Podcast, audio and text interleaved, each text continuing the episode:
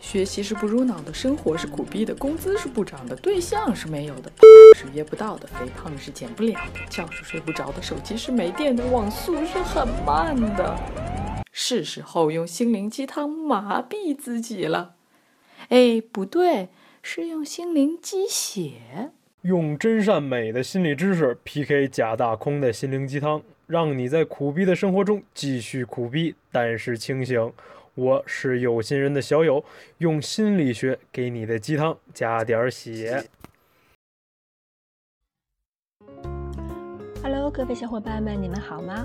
欢迎收听有心人电台，我是今天的电台主播 Vicky 杨洋洋。今天我们讨论的心理学话题是关于人的性格，内向和外向。一说到这儿啊，很多朋友就会觉得。这个我知道呀，内向的人都很安静，外向的人都特别能讲话。哎，如果你是这样了解的呢，我就要打住你了。其实这两种性格要比我们所想象的要复杂的很多。所以今天杨洋洋我就要和大家分享一篇 Margarita 的文章。Margarita 呢是美国一家叫做 Psych Central 的心理学健康信息网站的副编辑。我们就跟随着他一起来看看日常我们对内向外向都有着什么样的误解，以及背后的真相又是什么呢？你准备好了吧？那就跟我来了。社会上呢有着关于内向者和外向者的七个传言和误解，比如内向的人不喜欢与人交往，外向的人很肤浅，内向的人很自命不凡。外向的人不擅长倾听等等，这些都是关于这两种类型的人的一些假象。那么实际上又是怎样的呢？珍妮弗·康维勒博士是一个权威的演讲教授、高管培训师兼作家。他这么说道：“内向型的人从其自己内部世界获得能量，而外向的人则是从外界的人群、环境及刺激中汲取能量。”他说。内向的人享受孤单，并且需要独处的时间。他们喜欢一对一的深入交谈。他们用手指来说话，通常会选择发邮件而不是打电话。更喜欢用写作来表达自己，因为这样他们能对自己进行反思。外向的人热衷于出入各种社交场合，他们先交谈再做思考，因为他们更能通过话语传达自己的观点。他们在交谈中显得更加精力充沛，语速更快，而且抑扬顿挫。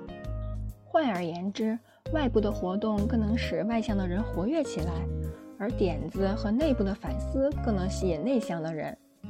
这就是就职于西维吉尼亚的 Davis and Elkins 大学临床心理学家罗利·海尔格博士在他的一部书《一个人的狂欢：内向性格的力量》中的一个观点。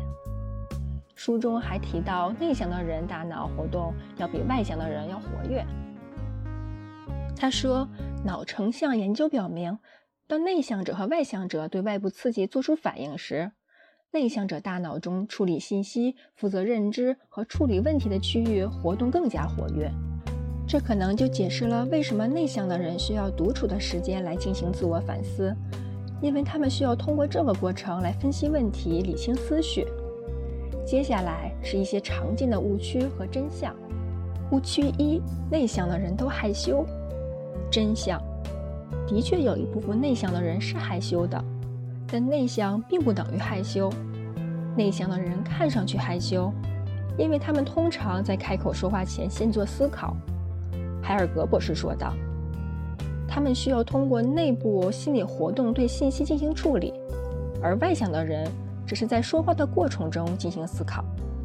苏珊·凯恩在她的畅销书《安静内向世界的竞争力》中提到，害羞是源于人惧怕遭到社会的否认和嘲笑，而内向则是因为人更喜欢刺激相对小的环境。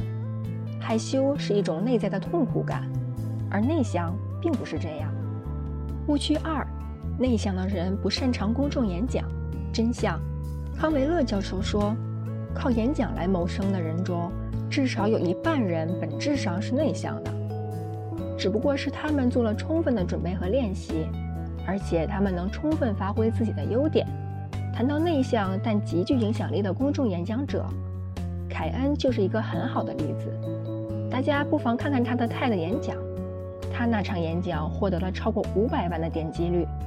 凯恩最近还获得了2013年会议主持人的金锤奖，该奖是该组织的最高荣誉。在他的书中，有一位哈佛大学的心理讲师，他被称为罗宾·威廉姆斯和爱因斯坦的集合体。再有甚者，他在哈佛开设的课程往往座无虚席，他的课大多是学生们激动的站立、鼓掌、喝彩声中结束的。